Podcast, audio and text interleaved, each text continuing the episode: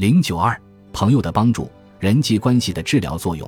寂寞被列为危害健康的一种情绪，而亲密的情感联系是保护健康的因素之一。横跨二十年、涉及人数超过三万七千人的多项研究表明，社会孤立即感到没有人可以分享自己的私密感受或进行亲密的接触，使个体患病或死亡的可能性增加了一倍。科学杂志一九八七年发表的一篇报告指出，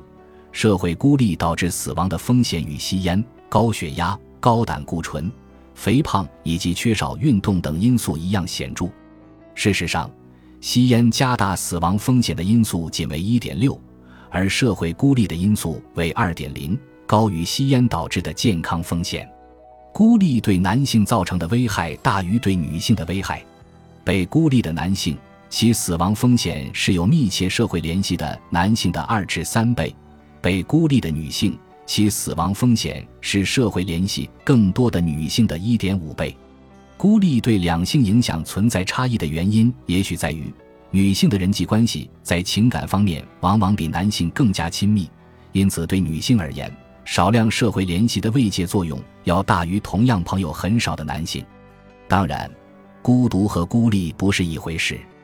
很多人过着独居的生活，或者朋友很少，但照样快乐和健康。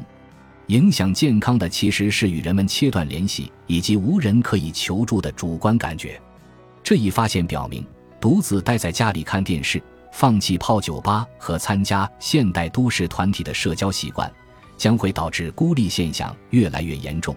同时，还意味着匿名戒酒会等自助团体的替代作用将会越来越大。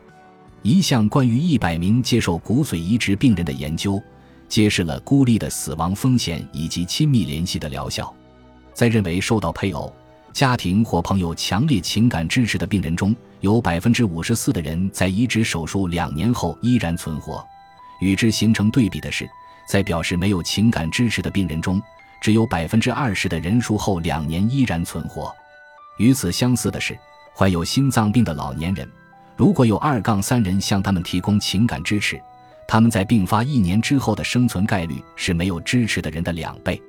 瑞典一九九三年发表的一项研究，也许最能证明情感联系的潜在治疗作用。住在瑞典哥德堡市的所有出生于一九三三年的男性免费接受了身体检查。七年之后，研究者在当年接受体检的男性当中选出七百五十二名进行回访。发现其中有四十一人已经死亡。在受测者中，最初表示遭受严重情绪压力的男性的死亡率是表示生活平静安逸的人的三倍。他们的情绪困扰源于严重的收入问题，对工作缺乏安全感或被迫失去工作、卷入官司或离婚。如果有人在体检之前一年内遇到过上述三种或以上的问题，这对受测者在其后七年间死亡的预测作用。要比高血压、血液甘油三酸酯浓度过高或血清胆固醇水平过高等医学指标更加显著。然而，对于表示拥有可靠的亲密关系网的男性，比如有妻子和密友等，高应激水平与死亡率并无任何关联。